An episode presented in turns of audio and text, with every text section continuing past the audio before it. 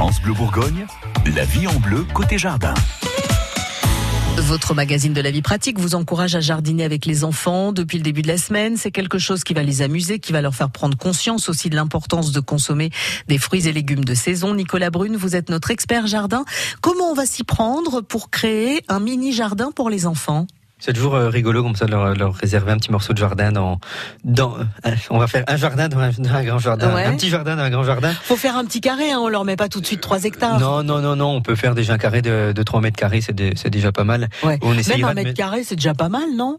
Ça dépend après. Euh, oui, si vous mettez une rhubarbe. Si, vous mettez un pied de courgette, euh, le carré va être vite, euh, vite colonisé. Donc non, on va essayer un petit peu d'apporter un petit peu de de, de, de, diversité. Donc on va leur faire mettre, ben, on va, dans, dans, dans ces 2-3 mètres carrés, on va leur faire mettre des radis par exemple, euh, un ou deux pieds de courgette, un melon, des, des choses comme ça, euh, quelques haricots.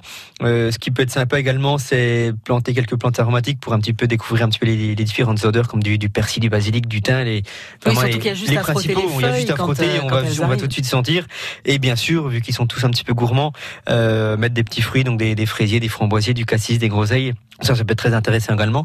Et donc le fait d'avoir comme c'est un petit jardin, moi, ça va leur faire euh, bah, découvrir un petit peu d'autres d'autres goûts.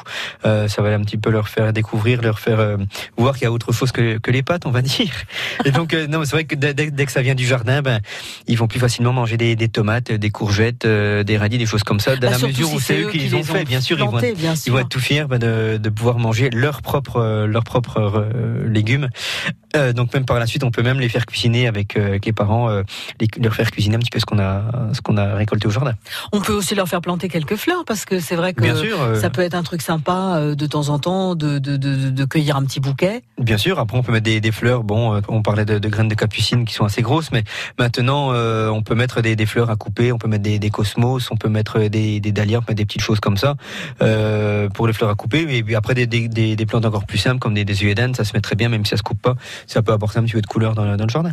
Et puis l'idée, c'est de leur apprendre aussi à mettre les choses euh, un petit peu en ordre, c'est-à-dire pas euh, prendre une poignée de graines de, de, de, plein de trucs et de balancer ça comme ça. On va, voir, on va essayer un petit peu d'organiser un minimum son jardin, donc en mettant bon, bah, une partie pour euh, pour les haricots, une partie pour les radis, un carré pour les fleurs, un carré pour les, les petits fruits. Voilà, on essaye vraiment d'apporter un petit peu de d'ordre dans, dans, dans, le, dans le jardin.